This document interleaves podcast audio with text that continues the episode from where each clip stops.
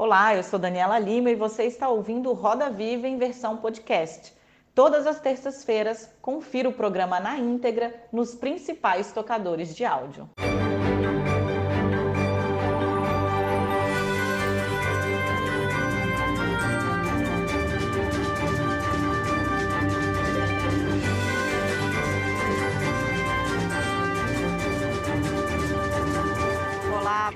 Roda Viva começa agora. O jornalista que ocupa o centro do Roda Viva de hoje lançou uma série de dúvidas sobre os métodos da maior operação de combate à corrupção já deflagrada no país. Por sua causa, investigadores da Lava Jato e o ex-juiz Sérgio Moro saíram da posição de pedra para de vidraça. Mas o homem que ajudou a provocar esse terremoto na chamada República de Curitiba também virou alvo casado com um deputado do PSOL e fundador de um site de agenda abertamente progressista. Ele foi acusado de agir com interesse político. Essa não é a primeira vez em que ele se vê em tamanha turbulência. Anos atrás, detonou um escândalo de proporções mundiais sobre o sistema de vigilância dos Estados Unidos, com uma série de reportagens que lhe rendeu um Pulitzer, um dos maiores prêmios do jornalismo. Os casos fomentaram debates calorosos sobre o funcionamento da democracia e sobre a liberdade de imprensa. Ela deve ter limites e a divulgação de comunicações privadas, como fica? Vale tudo para prender criminosos? Para falar sobre esses e outros assuntos, o convidado do Roda Viva de hoje é o jornalista e advogado Glenn Greenwald. Para conversar com Glenn Greenwald, nós convidamos André Guilherme Vieira, ele é repórter de política do jornal Valor Econômico. Gabriel Mascarenhas, ele é repórter da coluna Lauro Jardim no jornal O Globo. Lilian Tarran, ela é diretora executiva do portal Metrópolis. Felipe Recondo, sócio e analista-chefe do site J. Ana Maria Campos, editora de política do jornal Correio Brasiliense. Nós contamos ainda com o olhar atentíssimo do nosso grande Paulo Caruso.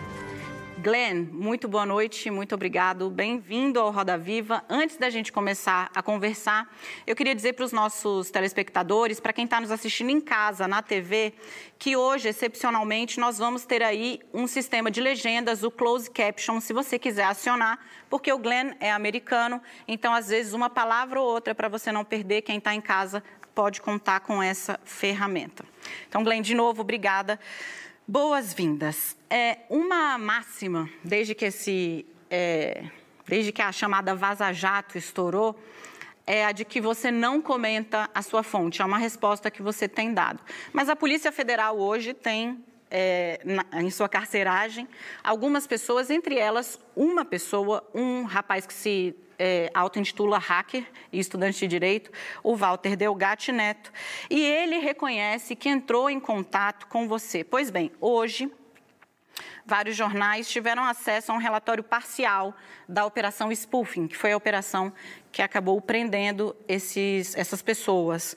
É, e esse relatório diz que a Polícia Federal encontrou indícios de lavagem de dinheiro na movimentação financeira do Walter Delgatti Neto, que é esse hacker.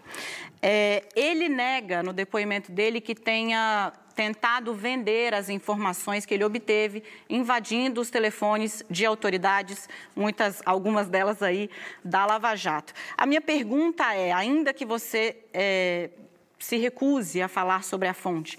Você ofereceu dinheiro ou algum tipo de vantagem à pessoa que te entregou esse material? Primeiramente, boa noite para todos e todas. Muito obrigado pelo convite.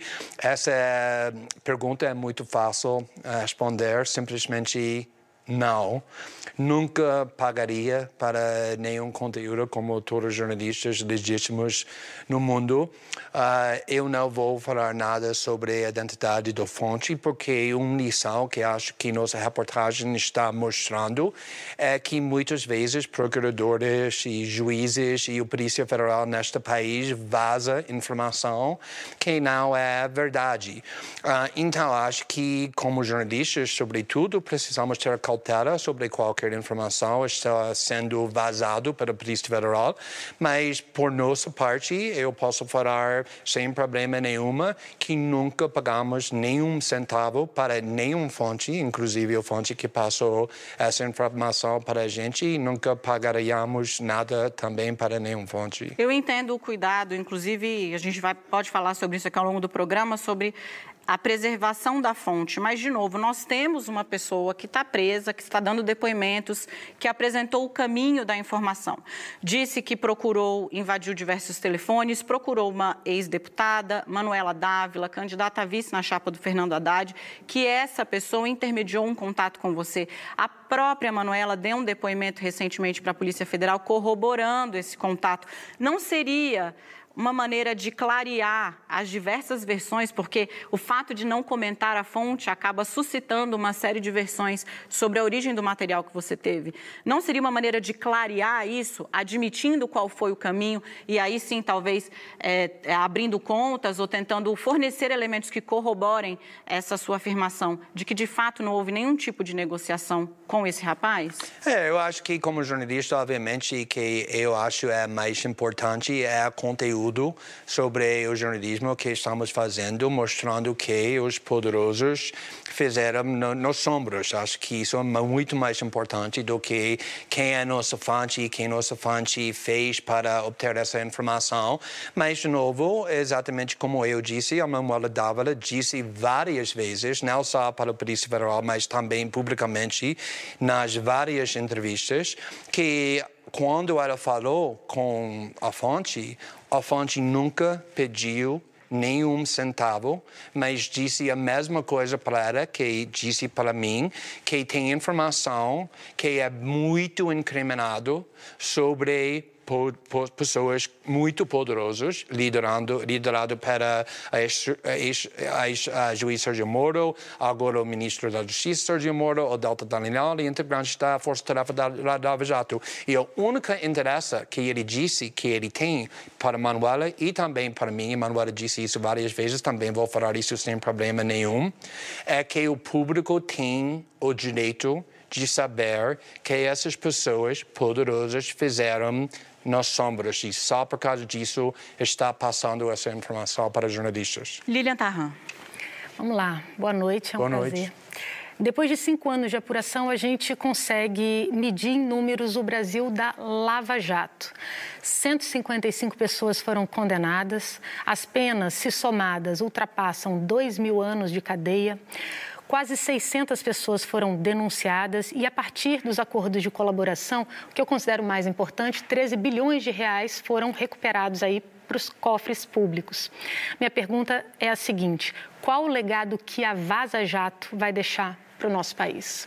Eu acho que é muito importante entender que eu era sempre um defensor do Lava Jato e também a luta, a, o combate à corrupção. Na realidade, em 2017, eu dei um discurso, uma palestra, onde estava Deltan Dallagnol e três outros procuradores da Lava Jato, e onde eu defendi, eu, eu elogiei uh, o trabalho do Lava Jato, falando que corrupção é um problema enorme aqui no Brasil, com alguém que mora aqui quase 15 anos. Mas é impossível combater a corrupção com corruptos ou com métodos corruptos. Exatamente que nosso material está mostrando foi usado para a Força Tarefa do Lava Jato e o juiz Sergio Moro. Então, eu acredito, sem dúvida nenhuma, que o trabalho jornalístico que estamos fazendo não está enfraquecendo a Lava Jato, nem o combate à corrupção. Pelo contrário, está fortalecendo a Lava Jato e fortalecendo o combate à corrupção, porque está levando mais integridade, mais credibilidade, porque é impensável usar métodos corruptos, como um juiz colaborando com procuradores nas sombras, em segredo, e depois negando que ele fez isso publicamente, que Sergio Moro fez. Se você quer credibilidade que com, com essa luta. Então, eu acho que mesmo estamos fortalecendo o combate à corrupção para o futuro. Mesmo que os próprios procuradores não reconheçam é, toda essa série de denúncias, acha que mesmo assim, daqui a cinco anos, a gente vai olhar para trás e vai falar: olha, o sistema ficou é, mais razoável em função de toda a série que foi publicada da Vaza Jato? É, é, na realidade, os procuradores da Lava Jato também, Sergio Moro, reconhecem essas mensagens quando eles querem. Por exemplo, essa semana nós publicamos a reportagem mostrando que procuradores uh, da Lava Jato estavam zombando uh, os mortes da, do parentes da ex-presidente Lula da Silva, inclusive o, o neto dela, dele, e um dos procuradores admitiu que a mensagem era totalmente genuína e pediu desculpa, exatamente como o Sergio Moro fez com o MBL. Então, acho que a uh, autenticidade dessa, desse arquivo não é mais em dúvida. Tem sete, oito, nove veículos da mídia que já disse que investigou e verificou o conteúdo da mensagem. Então, acho que isso, esse jogo cínico que o Sergio Moro e o Delta Nacional estava fazendo no começo acabou. Todo mundo sabe que essas mensagens são, são é, autênticas e agora a questão é que como vamos fortalecer o combate à corrupção. E para mim, nós sabemos que temos um ministro da Justiça e um coordenador da Força Tarefa da Jato que usavam métodos completamente corruptos não nos casos isolados, mas o tempo todo. Então a questão é o que vamos fazer sobre isso. Eu vou passar a palavra para o André Guilherme, mas antes vou esclarecer aqui para quem está em casa foi a procuradora Jerusa Viesili quem escreveu uma mensagem no Twitter é, pedindo desculpas pelas conversas ali sobre o falecimento de parentes do ex-presidente Lula. André, obrigada. Tudo bem, Glenn? É, o, há uma questão de interesse público que me parece muito relevante, que é justamente mostrando o jogo combinado entre os procuradores e o juiz Sérgio Moro. Isso, como você falou, joga luz sobre essa questão, isso é importante. Agora, na medida em que as matérias que o Intercept publicou e seus parceiros extravasam o mérito dessa questão, mostrando, por exemplo, questúnculas como comentários é, que foram feitos sobre a questão de pessoas ligadas ao Lula que morreram, isso não coloca as coisas no, no mesmo patamar? Eu digo assim, se vale tudo para combater a corrupção, o Intercept não passa a mensagem de que vale tudo também, em outra medida, para tentar libertar o Lula? Eu acho que nossa obrigação como jornalistas é publicar todos materiais que estão no interesse público, independentemente que está beneficiando, que está sendo prejudicado, e é isso que estamos exatamente que estamos é isso que estamos fazendo.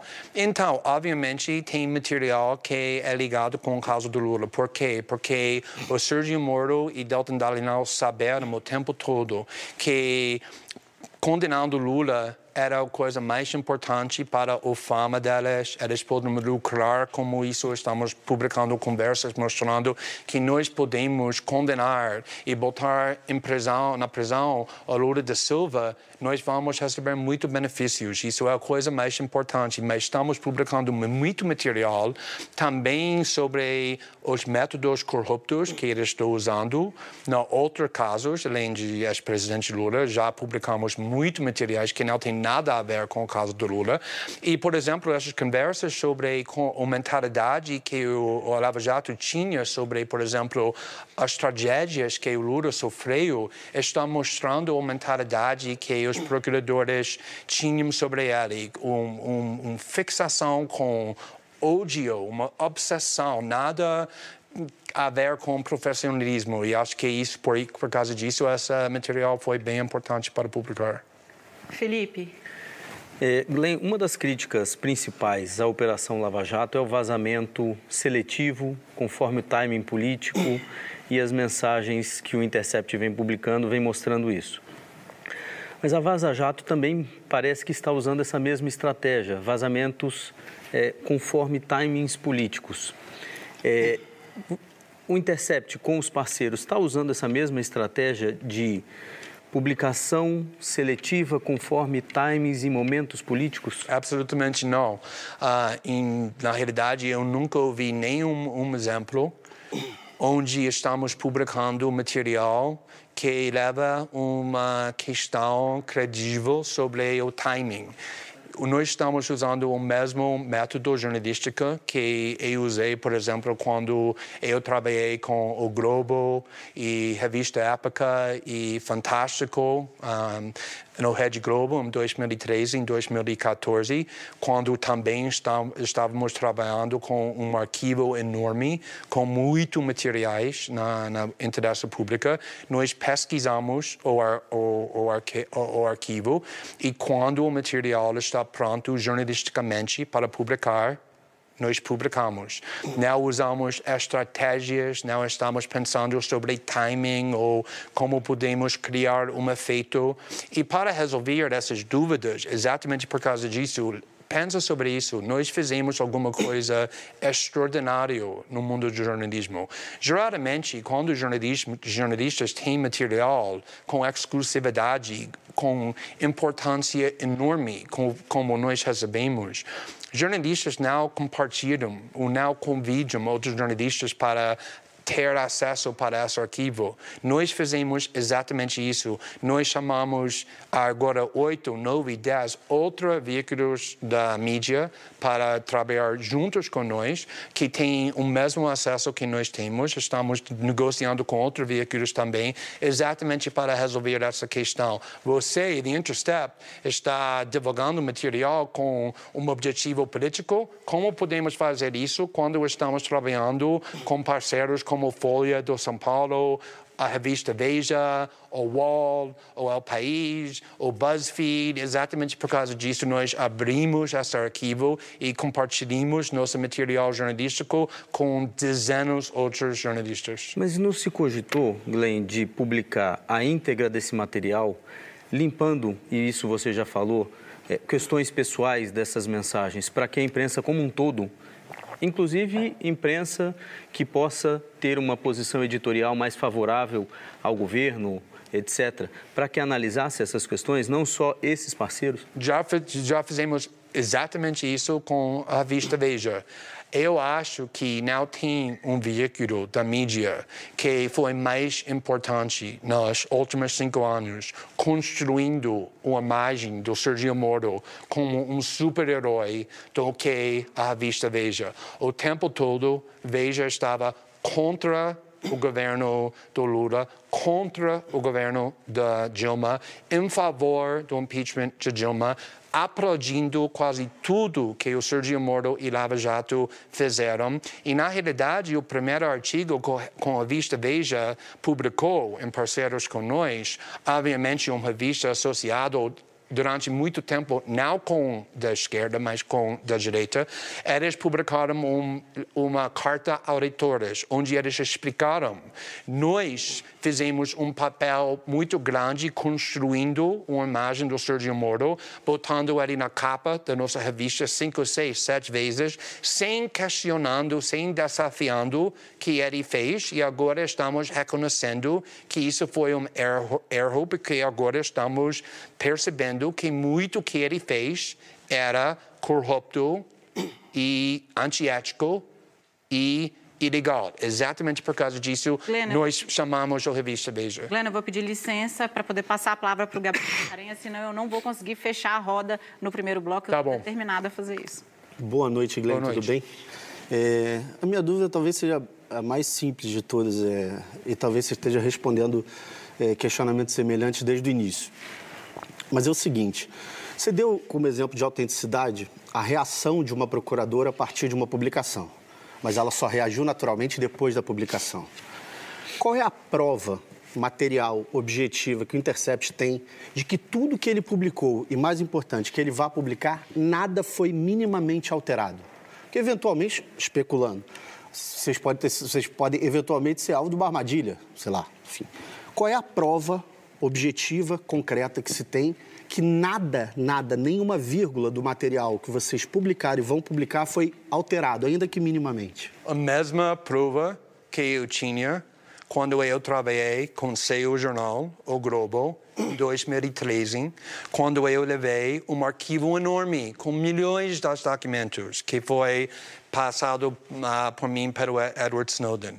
E os editores do seu jornal me perguntou como podemos saber que esse material é autêntico. E eu expliquei todos os métodos que nós usamos para confirmar a autenticidade do material e seus editores disseram, acho que isso é muito uh, forte e seu jornal publicou junto comigo esse material e nós ganhamos muitos prêmios, inclusive o prêmio ESSO. Então, estamos usando o mesmo métodos que eu usei com o seu jornal em 2013. Estamos pesquisando o material e estamos encontrando material que não é público. Por exemplo, conversas entre nossos repórteres e integrantes da Força Tarefa da Lava Jato. Estamos comparando esse material com o material nos telefones dos nossos repórteres e são iguais, palavra por, por palavra. Estamos consultando com peritos que têm muita informação que também não é público,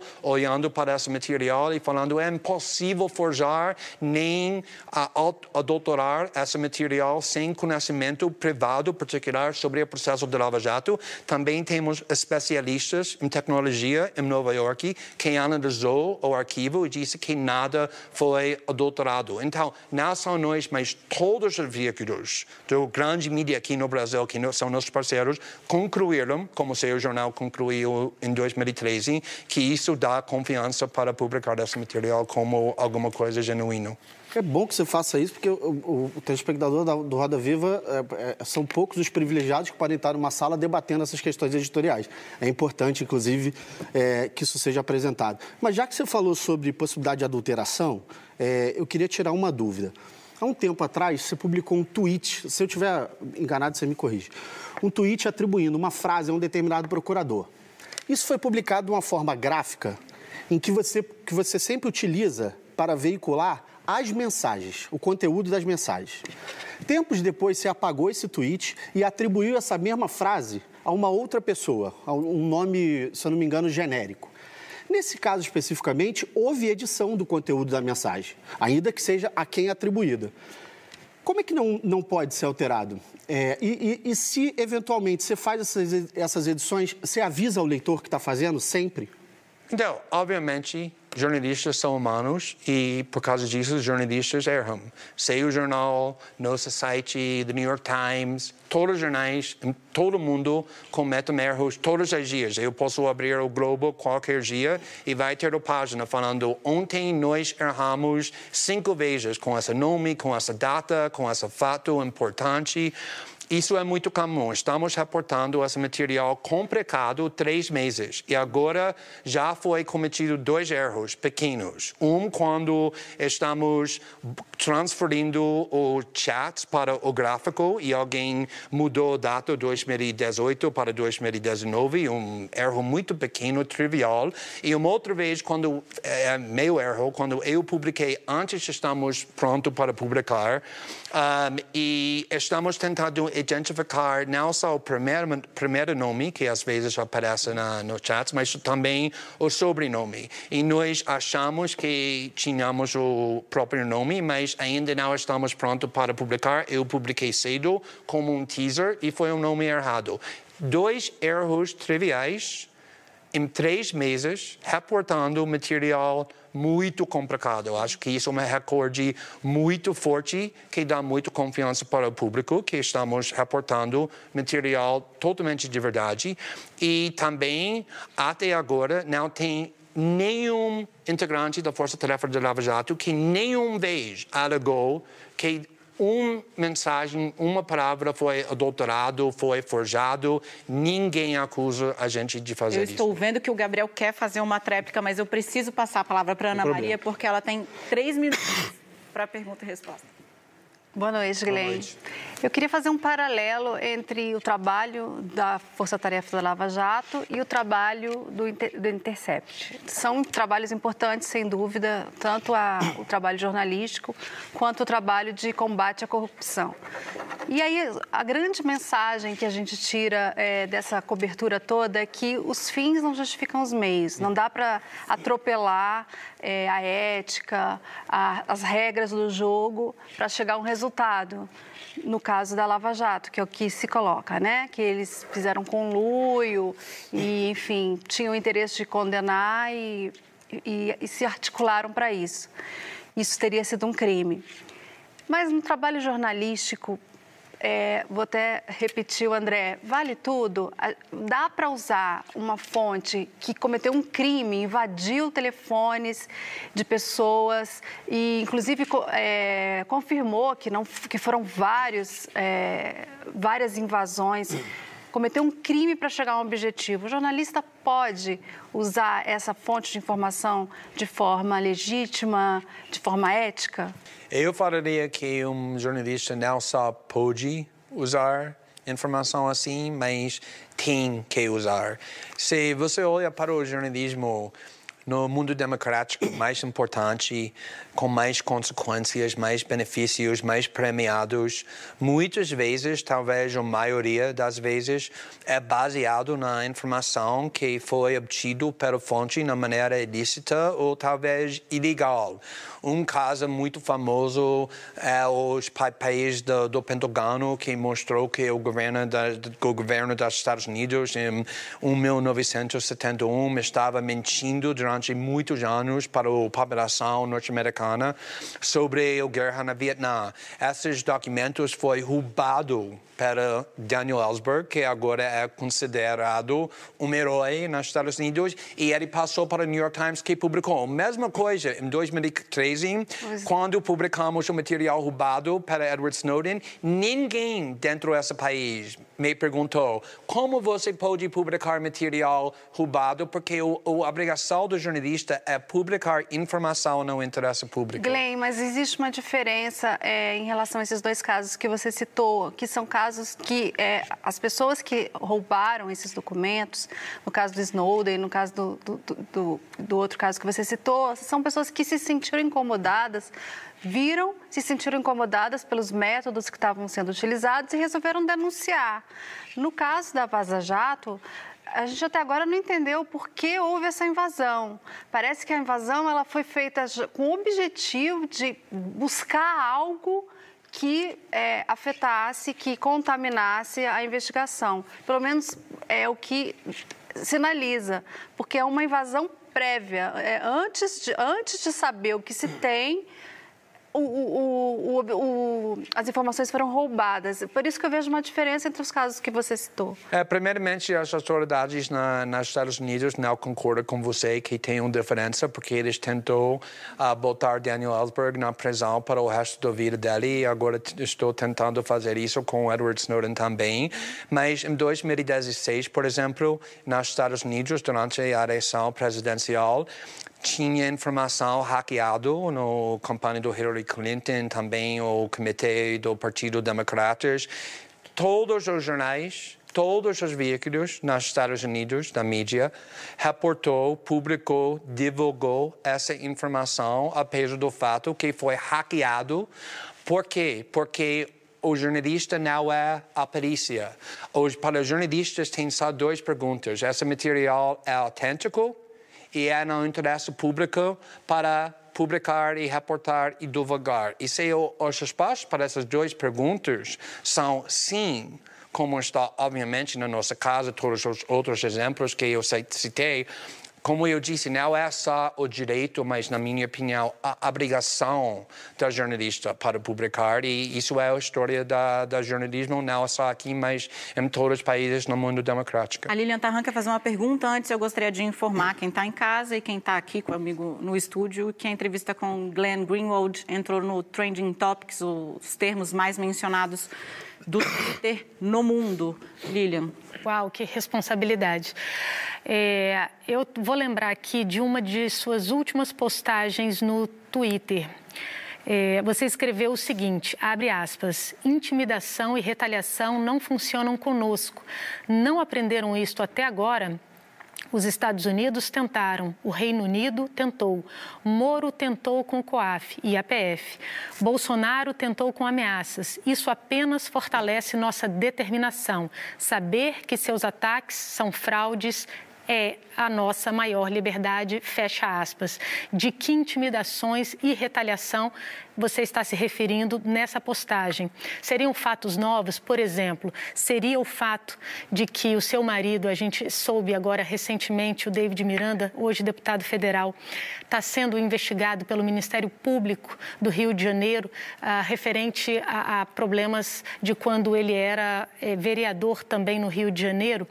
Ah, ele está sendo investigado pela prática, chamada prática da rachadinha, né, que é quando os funcionários comissionados devolvem salário ou para o parlamentar ou para a estrutura de gabinete. Se isso for confirmado, se for verdade, é gravíssima acusação. Era sobre isso daqui que você se referia quando escreveu esse tweet? Com certeza, foi uma parte dessa e vou falar com clareza absoluta. Se qualquer política, inclusive meu próprio marido, fizesse nesse crime, deveria ser preso, como Flávio Bolsonaro fez. Como eu posso falar que Flávio Bolsonaro fez isso, apesar do fato que ainda ele não foi condenado, porque já tem muita evidência que foi depositado na conta dele, na esposa do presidente Bolsonaro, dinheiro para um miliciano muito além de renda que Flávio Bolsonaro conseguiu ganhar como um político. Onde estão as evidências no caso do meu marido? Não tem e nunca vai ter porque ele não fez. Isso é um vazamento que tem um propósito para intimidar e sujar, sujar nossa reputação, exatamente como Sergio Moro tentou abusar seu poder, comandando a Polícia Federal, influenciando o COAF para, primeiramente, me investigar. E o Supremo, o STF, parou isso, impediu isso, porque foi uma violação da liberdade da imprensa como retaliação. Então, eu estou fazendo isso contra meu marido. É só isso, nunca vai ter evidência. E já passamos por isso, como eu disse, porque meu marido e eu fizemos jornalismo contra o governo mais poderoso no mundo e eles fizeram a mesma coisa. Nós sabíamos quando começamos que o, o alvo principal da nossa reportagem, Sergio Moro, está comandando ajudando a Polícia Federal, o armamentos da investigação, espionagem, Receita Federal, queria COAF e nós sabíamos que ele vai fazer exatamente isso. Então, estamos totalmente tranquilos porque é uma mentira não tem evidência nenhuma. É exatamente esse jogo suja que eles fazem e não vamos parar por causa disso. Lênia, eu vou passar a palavra para o André. Só queria fazer uma intervenção aqui com todo o respeito que eu tenho, porque, é, enfim, de certa forma, somos colegas, você é jornalista também, mas no que diferencia essa justificativa que você deu para que vários políticos usam quando são é, flagrados em processos que envolvem suspeitas de enriquecimento ilícito, de corrupção, ou mesmo que diferencia esse discurso para o discurso que é feito com, pelo procurador é, Deltan Dallagnol, Dallagnol, chefe da Força Tarefa da Lava Jato, que diz, não, esses vazamentos são para enfraquecer o combate à corrupção, esses vazamentos são para sujar a Força Tarefa da Lava Jato. Qual é a diferença? Por que, que sua versão merece mais credibilidade? A diferença é muito óbvia, fundamental e importante. Em nossa casa, por exemplo, nossa reportagem, não estamos simplesmente vazando acusações ou insinuações, estamos publicando evidência. E no caso do vazamento contra meu marido, também contra mim, pelo COAF, pelo Sergio Moro, pela Polícia Federal, não tem evidência nenhuma. E eu espero que os cidadãos brasileiros e, sobretudo, os jornalistas brasileiros não aceitem acusações sem evidência, porque já sabemos que todos os políticos, mas com certeza, Sergio Moro e a Força Tarefa da Lava Jato, Polícia Federal, usa vazamentos contra seus inimigos para sujar a reputação sem evidência. Se eles tiver evidência, por favor, apresenta isso publicamente. Eles não têm isso, por causa disso não está fazendo, nós estamos. André? Glenn, sobre a questão ética, né? Queria entender o filtro ético de vocês nesse caso. Por que o hacker é, vazar para vocês é legal e, em outra medida, um procurador da Lava Jato vazar uma informação é, sigilosa para um repórter do Estadão não é? Queria entender, são dois pesos e duas medidas? Na realidade, a pessoa que fez esse argumento com mais clareza que até agora eu ouvi é o presidente da, da Câmara, Rodrigo Maia, que disse que, obviamente, é um crime para alguém hackear informação, como nossa fonte supostamente fez, mas também o presidente da Câmara, Rodrigo Maia, disse é também um crime vazar informação quando você é um procurador. E exatamente o que eles estão fazendo. Eles fizeram isso durante cinco anos. Nós publicamos na semana passada a evidência mostrando que Deltan Dallagnol e Lava Jato muitas vezes vazou exatamente como eles negaram na forma antiética, porque é proibido quando você é procurador vazar informação sobre investigações. Então, essa investigação sobre meu marido também eles estão vazando na forma totalmente antiética. Por causa disso, a única corrupção neste caso é o pessoas no Ministério Público que estão vazando ilegalmente. Mas não é um contrassenso jornalístico, já que você é um grande jornalista? Porque se um procurador que é, é, vedado que ele vaze pela lei não vazar, não teremos o furo, nós jornalistas. Não é um contrassenso? Não, porque o procurador tem acesso para informação muito privada, muito sensível. O procurador tem poderes enormes. Tem o poder para invadir sua casa, para buscar seus papéis e seus documentos privados quando um juiz autoriza isso. Então, com esse poder enorme, vem responsabilidades, vem regras, vem limites. Por exemplo, quando Sergio Moro, como um juiz, conseguiu grampar o presidente da República, Dilma Rousseff, e o ex-presidente Lula da Silva, ele tem esse poder, mas também ele tinha responsabilidade para não vazar, e o STF disse que naquela casa ele quebrou a lei, vazando isso, grampeando o presidente da República sem a permissão do STF. Então, oficiais do Estado têm responsabilidades e limites como eles podem usar seu poder que cidadãos privados e jornalistas não têm. Glenn, a respeito disso, sobre o sigilo da fonte, é, inicialmente você falou, como qualquer jornalista estivesse sentado nessa cadeira, diria que você não vai revelar a sua fonte. É, e agora você está justificando por que expor o Deltan no momento em que ele vaza. Tudo bem. Mas na, não sei se a, a, reportagem a que o André está se referindo, salvo engano, na semana passada, o Intercept publica uma matéria de mensagens trocadas entre é, membros da Força Tarefa, entre o Deltan Dallagnol mais especificamente, e um repórter do Estado de São Paulo. É, a matéria permitia, a matéria do Intercept, permitia que você clicasse e descobrisse, ato contínuo, quem era o repórter. Nesse caso, você estava expondo a fonte, cometendo um crime, mas você estava expondo a fonte de um repórter e o nome desse repórter. Você estava colocando esse repórter no, no, repórter no centro da discussão, sendo que ele não fez absolutamente nada de errado, pelo contrário, ele pode preservar a sua fonte como você é, se propõe, qualquer um de nós se proporia.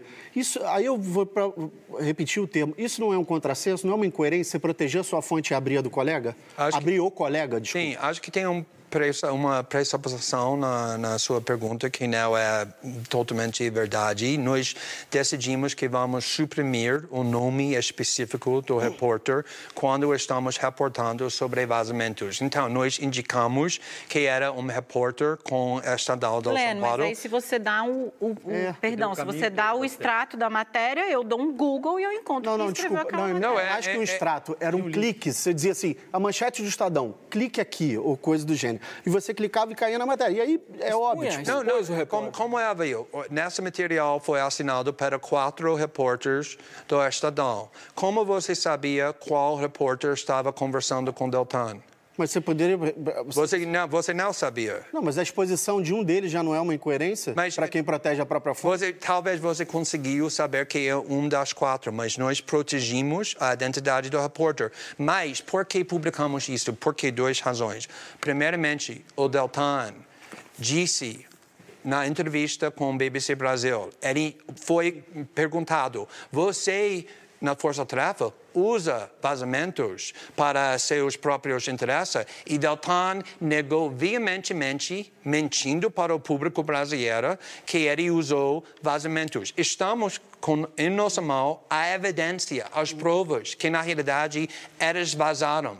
Você acha como jornalista que nós devamos esconder e segurar a evidência que Deltan Dallagnol mentiu para essa repórter e para o povo brasileiro sobre vazamentos. Segunda, não é sobre, sobre, sobre uma questão sobre mentindo para o público, mas também é antiético, é contra o código de ética para procuradores usam vazamentos para pressionar ou manipular suspeitos exatamente o que eles estavam fazendo. Então, eu concordo com você. Tivemos uma questão ética, não queríamos invadir o relacionamento entre a fonte e o repórter, mas, por outro lado, esses vazamentos, obviamente, eram no interesse público e a balança que nós criamos é para reportar, mas esconder a identidade do repórter específico que até agora você não sabe, apesar do fato que você disse que você sabe. É, você, no início dessa entrevista, inclusive, mencionou que defendeu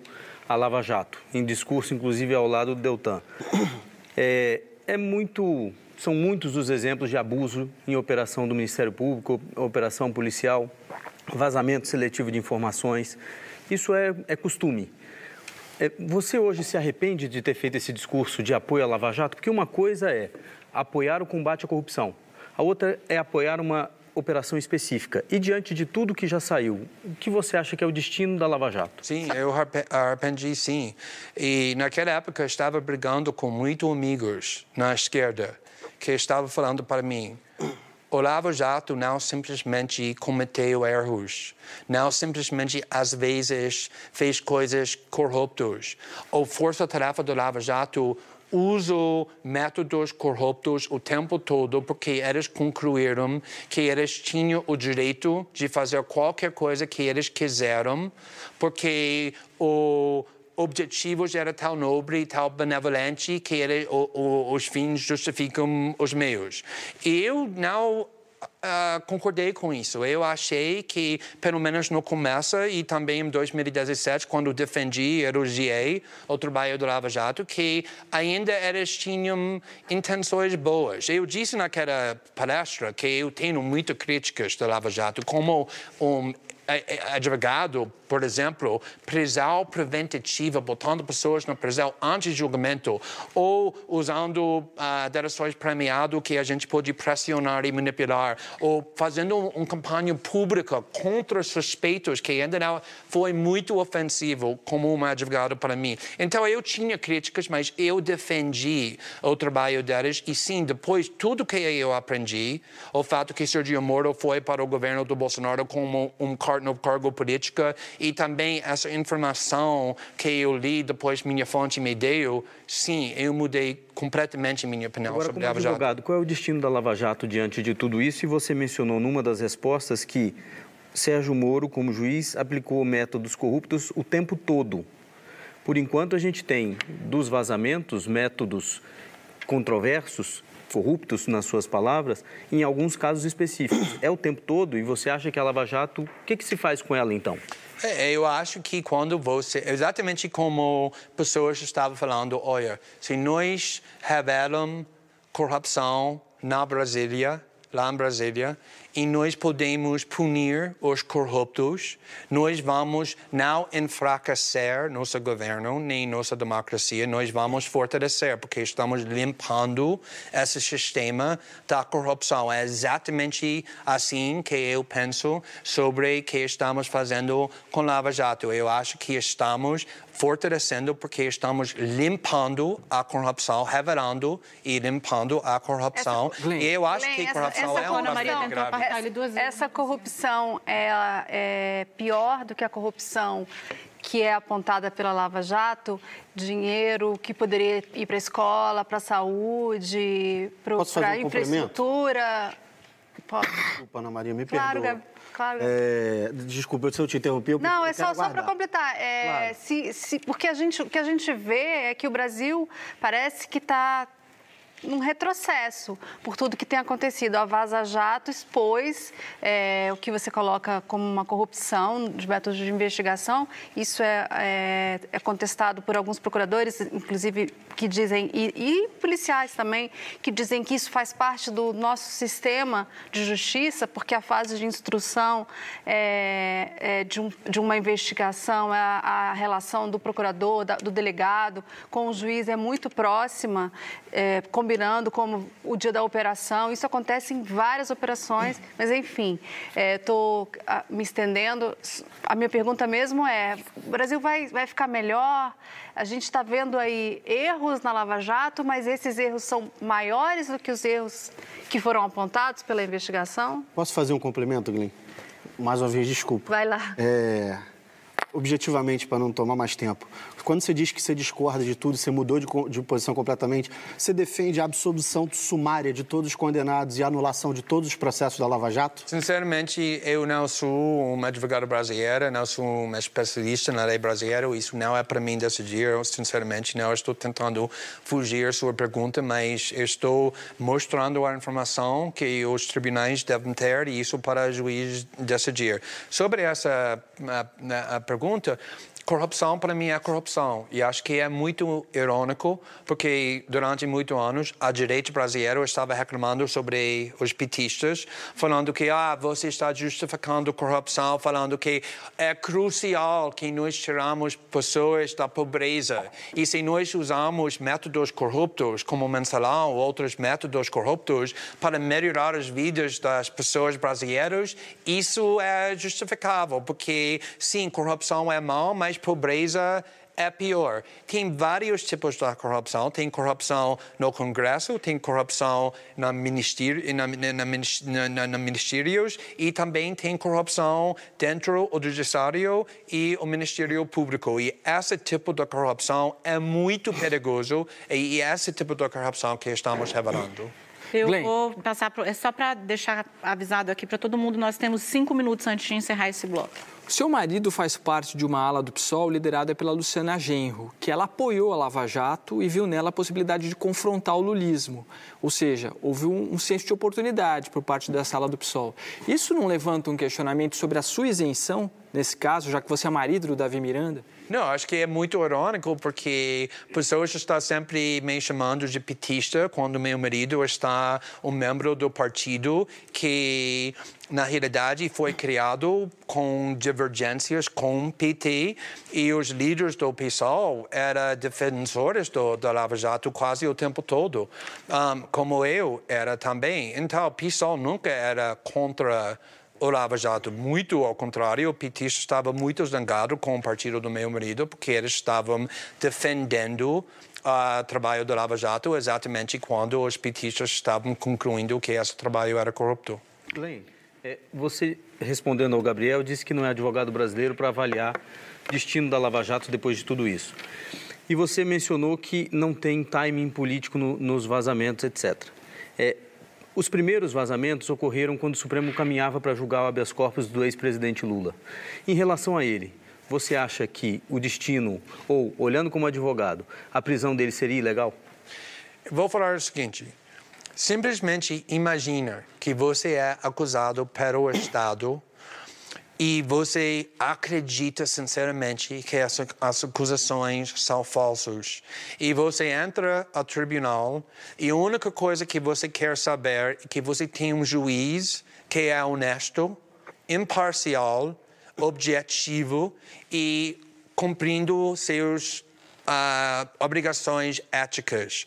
E depois você é condenado por esse juiz, você aprende que no tempo todo, naquele juiz, fingindo que ele é neutro, te julgando com objetividade, com equidistância nos dois lados, na realidade estava colaborando o tempo todo com os procuradores para construir a estratégia contra você, para construir as acusações contra você. Você acreditaria que esse processo é justo, eu não. Mas isso é para o STF e outros tribunais para decidir, não é para mim para decidir. Lilian Tarran. Então, é, na minha opinião, uma das reportagens mais contundentes que foram publicadas da série Vaza Jato, até agora, se eu não estou enganada, foram 19, ela foi publicada na tarde de hoje pela agência pública em parceria com o Intercept. Para quem ainda não leu, porque realmente foi muito recente, o título da matéria é Deltan captava recursos de empresários para Instituto MUD. A matéria é muito extensa, eu vou tentar fazer um resumo muito breve aqui, mas o mais importante é o fato de que a empresária Patrícia Coelho, sócia de empresa que prestava serviço para Petrobras, ela, ela ao que indica a matéria, ela foi poupada de denúncia, apesar de outros sócios dela terem sido denunciados em esquema de corrupção. O fato é que a Patrícia ela foi doadora aí do Instituto MUD, criado para apoiar primeiro as 10 medidas contra a corrupção. Os próprios diálogos da Vaza Jato, eles apontam aí uma ingerência ampla do procurador Deltan sobre o MUD. Então, assim, sem dúvidas nenhuma de que é, esse é um assunto, eu acho que ah, foi uma das matérias mais fortes no sentido de você relacionar ali o que não pode ser feito. Né? A matéria vai lá e mostra é, é, passo a passo é, do conduta, da conduta de ética que precisa ser seguida é, pelos procuradores e receber ah, entidades privadas com interesses privados dentro da procuradoria, por exemplo, isso não pode. Então, a minha pergunta para você é o seguinte: por que essa reportagem, que é tão importante, tão contundente, ela está sendo publicada agora. Você já deu várias vezes é, demonstração de que conhece todo o conteúdo é, do material que vocês tiveram acesso. Muitas vezes você solta um teaser ou outro falando, olha, ainda tem muita coisa por vir. É, em entrevista recente ao Metrópolis, você disse que o pior ainda estava por vir, o mais bombástico ainda estava por vir. Tem algum tipo de hierarquização, algum tipo de estratégia política? Eu sei que os colegas perguntaram alguma coisa. Para concluir por conta do tempo para a gente. Desculpa, vamos lá, é isso. primeiramente, eu concordo totalmente com você que esse artigo Uh, era um das mais importantes, mais incriminados até agora e que não, ainda não era isso, acho que deveria. Uh, eu vou responder simplesmente que, primeiramente, muito material que já publicamos também é muito importante. É a mesma coisa na casa Snowden. Um, vários artigos mais importantes saíram na quarta ou quinta, sexta mês e muitas pessoas me perguntaram por que isso não era no começo. Então, eu sempre perguntei quais artigos deveriam seguir mais tarde. Um, e, o, o, o, na, mas, na realidade, tem reportagem com complexidade que simplesmente demora mais tempo. Por exemplo, nessa reportagem, não era essa reportagem dentro do arquivo. É, os, os, os repórteres que fizeram isso foi, foi, uh, precisaram investigar, pesquisar muito lá fora o arquivo e simplesmente demora muito tempo para fazer nesse trabalho bom. Se nós publicássemos isso mais cedo, não seria tão complicado, não complexo, não a mesma qualidade. Então, qualidade é a primeira prioridade para nós, não velocidade. Eu vou fazer uma pergunta bem rápida para ver se eu inspiro os meus colegas para a gente poder usar melhor, porque esse é o nosso terceiro bloco. Nós temos 15 minutos apenas para o bloco todo. É, eu vou voltar ali num ponto onde um recondo entregou no último bloco sobre o Supremo. O Supremo tomou uma decisão recentemente no caso Aldemir Bendini. Ele foi presidente do Banco do Brasil, presidente da Petrobras, estava é, cumprindo ali, está preso.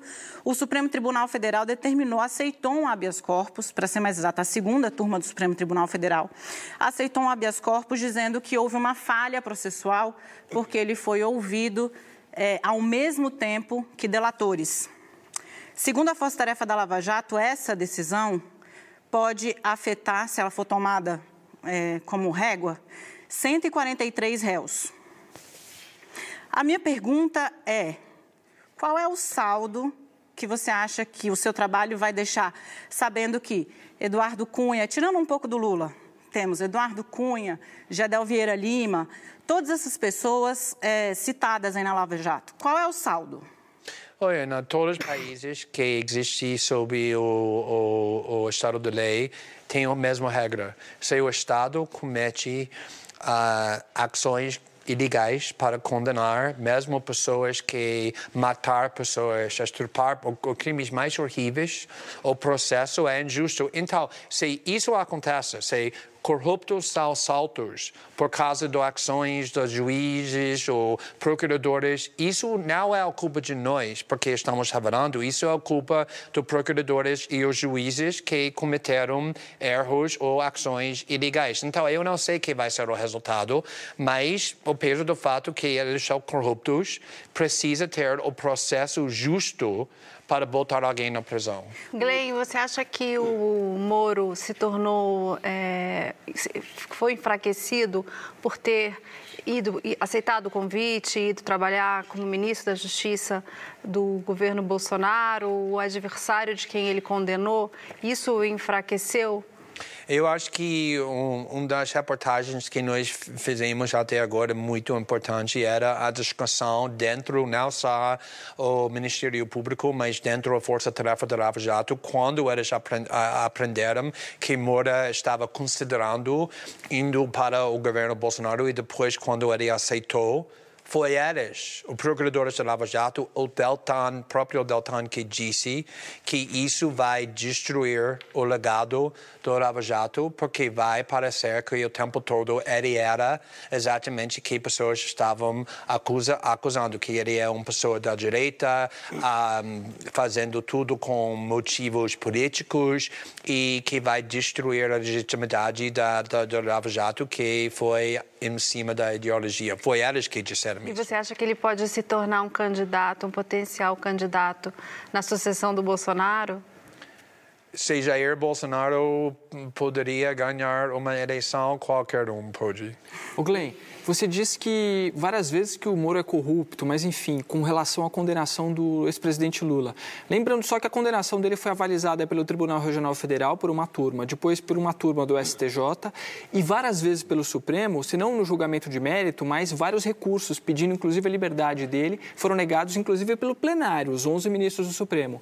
Diante da sua colocação, você quer dizer o quê? Que todo o sistema de justiça brasileiro está contaminado? Não, absolutamente não. Mas primeiramente publicamos temos muito material mostrando que Moro é corrupto, além do caso do Lula. Por exemplo, uh, nós mostramos que Sergio Moro disse para Deltan Dallagnol para não processar, não perseguir o ex-presidente Cardoso, porque ele que tinha medo para merendar, no, no, nas palavras dele, um aliado político muito importante. Para mim, isso é um crime, para proteger crimes porque alguém é um aliado político. Uh, segundo, uh, também o Veja publicou um artigo mostrando conversas entre o Deltan e o tribunal na segunda instância, que foi na, nas palavras da, da Veja impropriado. E terceiro, como advogado, eu posso falar, sem dúvida, quando você tem um juiz na primeira instância fazendo todas as decisões, quais evidências vai ser permitido,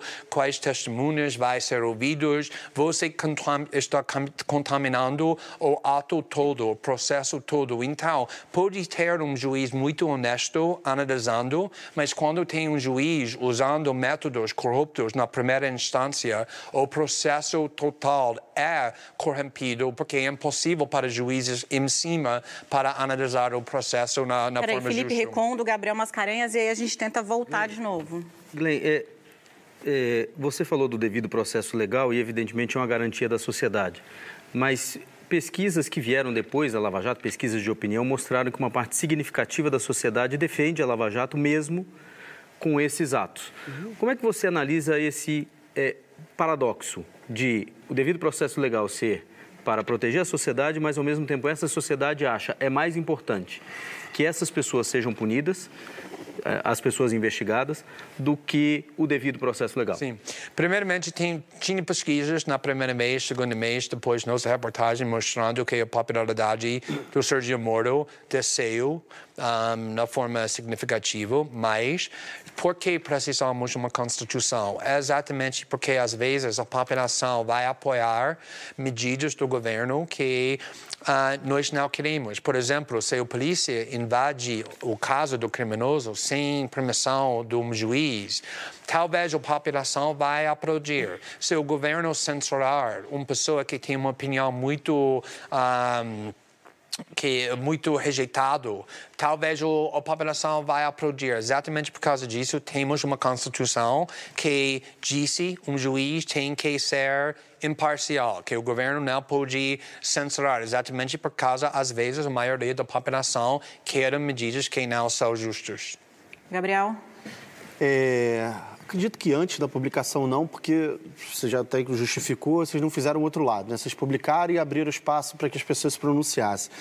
É, mas depois da, da, primeira publicação, em algum momento, você foi procurado por interlocutores ou do Deltan Delayor ou do Sérgio Moro tentando convencê-lo a não publicar? É, e se isso aconteceu, quem foi, em que momento, em que circunstâncias? Eles não fizeram nenhum movimento de bastidor na direção, na tua direção do Intercept ou não? Não, na, na casa do Snowden, por exemplo, muitas vezes o NSA tentou persuadir nós, por favor, não publica esse documento porque pode criar um perigo e geralmente publicamos, mas às vezes nós fomos persuadidos e não publicamos. Neste caso, o Sergio Moro, nem Delta Dallagnol, nem o Força Tarefa Lava Jato, pelo menos como eu sei, nunca tentou persuadir a gente para não publicar. Deixa eu aproveitar a oportunidade de fazer aqui um pedir um, um esclarecimento, aproveitar para fazer uma pergunta. É, segundo as investigações da Operação Spoofing, a que prendeu o hacker e seus supostos comparsas, né? O hacker entrou em contato com a Manuela Dávila, do PCdoB, no Dia das Mães, dia 12 de maio deste ano. No mesmo dia, esse hacker teria, segundo ele, inclusive entrado em contato com você pelo Telegram. No dia 21 de maio, portanto, nove dias depois, é, você foi à carceragem da Polícia Federal em Curitiba fazer uma entrevista com o ex-presidente Lula. O ex-presidente Lula foi informado por você em algum momento do material que havia chegado às suas mãos e ao Intercept? Ou, ainda que não detalhadamente, porque aquela altura não tinha ainda nenhuma reportagem, que havia um material poderoso para ser explorado contra a Operação Lava Jato? Eu não tenho nenhum conhecimento que o Lula sabia nada sobre a reportagem que estávamos fazendo. E o fato que ele disse, oh, você tem que investigar a força-tarefa, não era a novidade. Ele estava falando isso durante muitos anos, que Sergio Moro e os procuradores são corruptos. Isso não era a novidade. Que ele disse para mim naquela entrevista que nós pedimos em 2018 era exatamente a mesma coisa que ele estava falando durante muitos anos, mas não tenho conhecimento nenhum que o Lula foi avisado em forma nenhuma que nós tínhamos documentos sobre uh, a Vaza Jato e nada sobre o jornalismo que estávamos fazendo. Acredito que nós temos dois minutos. Só para então... finalizar, com relação ao, ao, hacker, é óbvio que como jornalista todos nós entendemos isso aqui, você não vai revelar a identidade dele, mas é, eu apurei com a Polícia Federal que bate 100% o material do Delgatti com o material que vocês estão divulgando. É, alguns documentos foram trocados ali. Inclusive, o advogado do Palocci, no final do ano, mandou o, a pré-delação dele para o Deltan e vocês têm esse material. Pergunto, vocês têm material também que coloca em xeque condutas de ministro do Supremo, do STJ ou de outros tribunais? Eu não vou discutir documentos que ainda não publicamos, como nenhum jornalista faria, ah, porque é muito fácil errar, por exemplo, se a gente tentar fazer isso, mas já dissemos que não temos, por exemplo, documentos sobre os ministros do STF e não vamos publicar nada, uh, nenhum conversas entre, por exemplo, ministros do STF. Já falamos isso. Felipe Recondo, a palavra está com você. Glenn, fazer duas perguntas em uma muito rapidamente. É, nos diálogos, sem dúvida, deve haver conversas dos procuradores sobre crimes cometidos e ainda investigados e dos quais a gente não tomou conhecimento. Por que, que essas conversas não viraram notícia? E a segunda pergunta foi o desenrolar das investigações que mostrou o contato com Manuela Dávila. Não é nenhum pecado e nenhum segredo que a oposição alimenta também jornalistas com informações. O caso Francenildo, por exemplo, do caseiro Francenildo, foi um senador do PSDB que passou a informação. Mas o Estadão divulgou na época que foi realmente quem era o senador que tinha passado isso. Por que não? O, o leitor não tem direito de saber que foi a Manuela, não tinha direito de saber que foi a Manuela Dávila que fez o contato?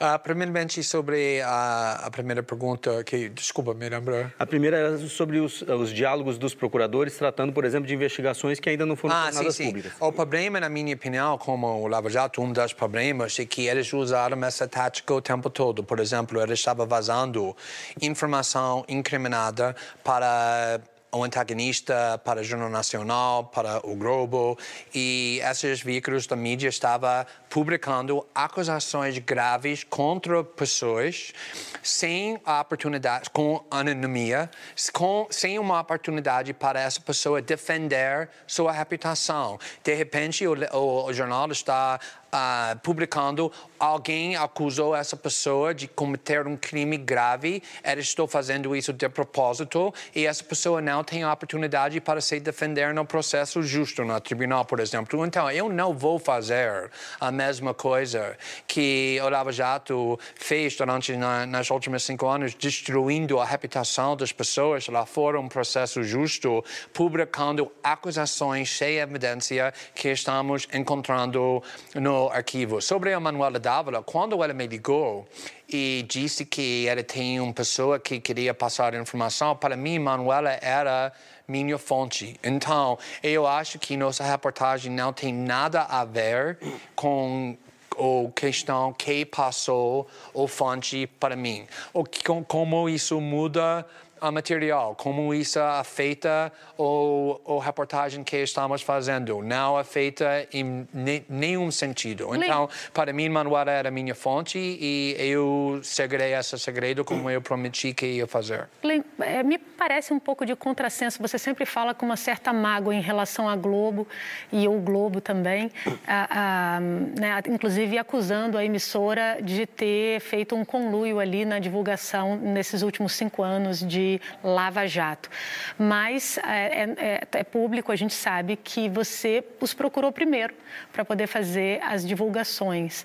Ah, todo esse ressentimento é porque não deu match aí? Vocês não conseguiram? Não, porque eu, na realidade eu tenho relacionamentos muito bons com vários repórteres dentro da Rede Globo, dentro do Globo, exatamente porque eu trabalhei com os vários veículos do Globo durante a reportagem do Snowden e também tem repórteres excelentes que trabalham no Globo, no Fantástico, no, na revista Época.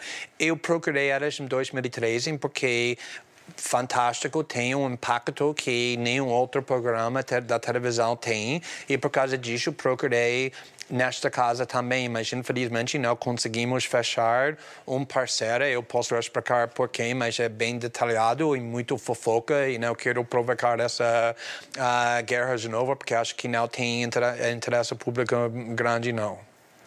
Mascarenhas? É, nesse caso especificamente, eu como funcionário do Jornal Globo, a única coisa que eu posso dizer é que o Jornal Globo, a, a, o Grupo Globo já se pronunciou por isso, por meio de quem de direito. Enfim, é, Deixa eu aproveitar então. E vamos. A... Não, aí, pô, deixa eu fazer minha perguntinha. Claro, fica à vontade. Ah, tá, ainda tem, é, tem o disclaimer e a pergunta. É. Claro. Glenn, é, você está numa, numa envolto de um material extenso, complexo, vocês estão publicando isso há quase três meses. Há alguma coisa do que você se arrepende? Ou alguma coisa que você teria feito diferente, melhor? Ou você não se arrepende de nada desse processo?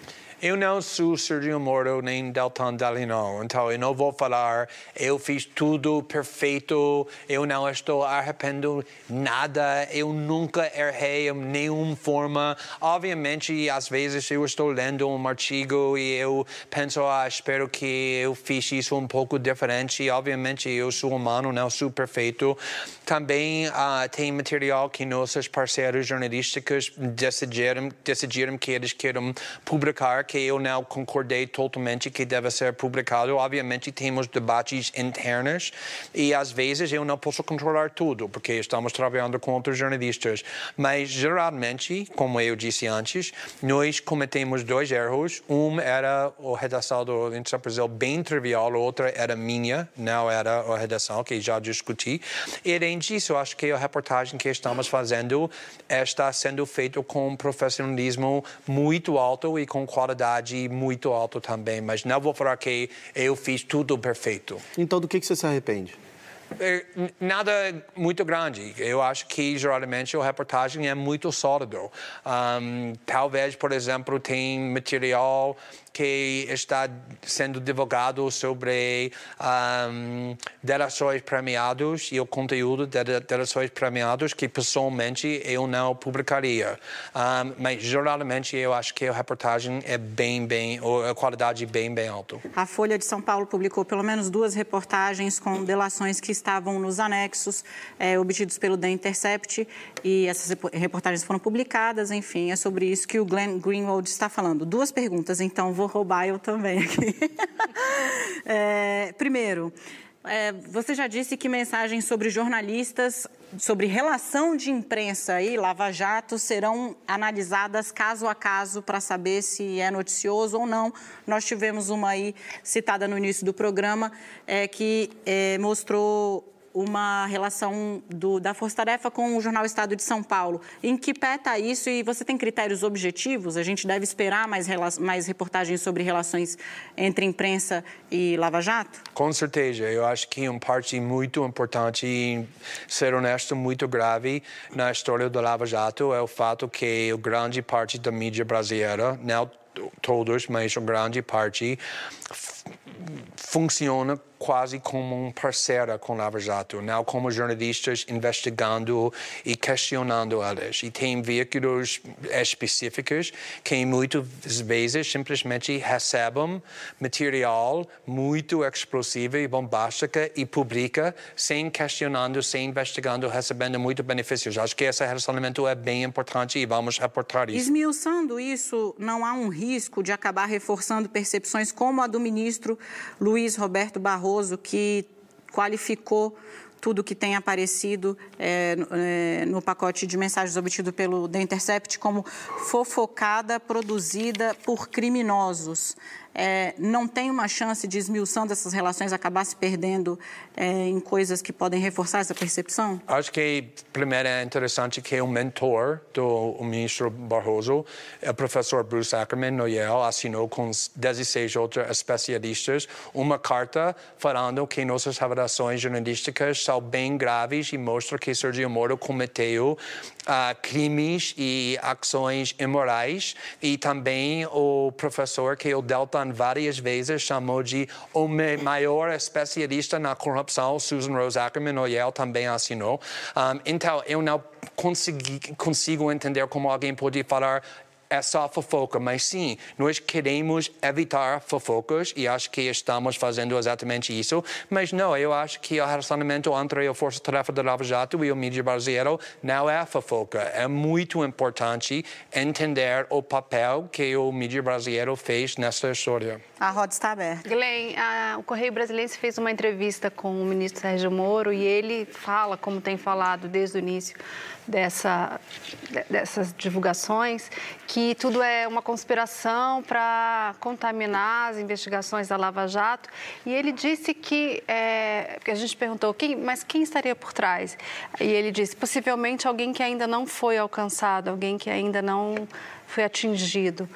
É, você teme que, é, prestando algum serviço que você colocou para o bem do país, você possa estar... Tá é, fazendo com que outras pessoas que poderiam ser é, condenadas e responsabilizadas acabem escapando? Olha essa arrogância dele que ele acha se você questiona Sergio Moro, se você uh, revela informação sobre as ações corruptas do Sergio Moro, você está conspirando contra o combate à corrupção. Mas eu, eu vou falar que, obviamente, eu não posso comentar sobre nada que eu conheço sobre o fonte, mas para mim eu acho que é impossível para falar que todos os jornais, todos os revistas que está revelando essa informação, inclusive veículos que ficam nos últimos cinco anos criando uma imagem do Sergio Moro como um herói, estou conspirando contra o combate à corrupção? Não, não, não, seria o seu caso, seria o caso do hacker que invadiu os telefones por algum, algum motivo. Eu, algo, eu, algo estaria ali motivando essa, esse crime. Eu emendo a pergunta, Glenn, se me permite. É, se você descobrisse que o hacker recebeu dinheiro de alguém atingido pela Lava Jato, você teria tomado uma posição diferente? Eu falo sob hipótese por enquanto, ainda tem investigações correndo. Você tomaria uma posição distinta? É muito difícil responder isso, porque depende de muitos detalhes, mas geralmente, como eu já disse antes, todos nós temos um papel na sociedade. Jornalistas não são policiais.